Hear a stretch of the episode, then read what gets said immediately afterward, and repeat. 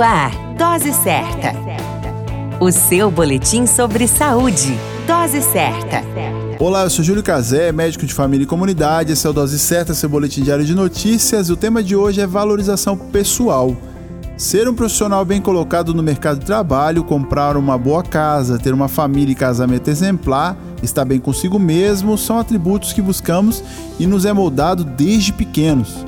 Afinal, nossos pais, com suas formas de vida, nos educou para que pudéssemos ter uma vida igual ou melhor que a deles e passar atributos positivos sobre a vida, garantindo a valorização pessoal.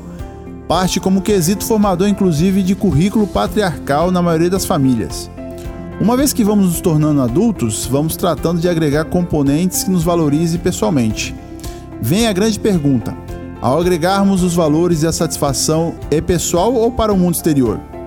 Com a busca incessante de melhor modelo ditado pela moda, a valorização trocada por desafio pode gerar gastos energéticos físicos e mentais e frustrações que não, ah, já não haviam sido planejadas. A consequência são pessoas adoecidas, deprimidas e desapontadas com o que a vida lhe deu. Antes de sair uma busca frenética por um estilo de vida, devem ser avaliados os riscos e os benefícios e se vale a pena o desgaste. Outra pergunta pessoal é se existem outras alternativas satisfatórias que podem ser alcançadas com maior tranquilidade. Se a resposta for sim, considere-a como menu de oportunidades. A vida é desafiadora, estamos vivos para vencê-la diariamente. Cuide-se. A qualquer momento retornamos com mais informações. Esse é o Dose 7, seu boletim diário de notícias. Eu sou Júlio Cazé, médico de família e comunidade.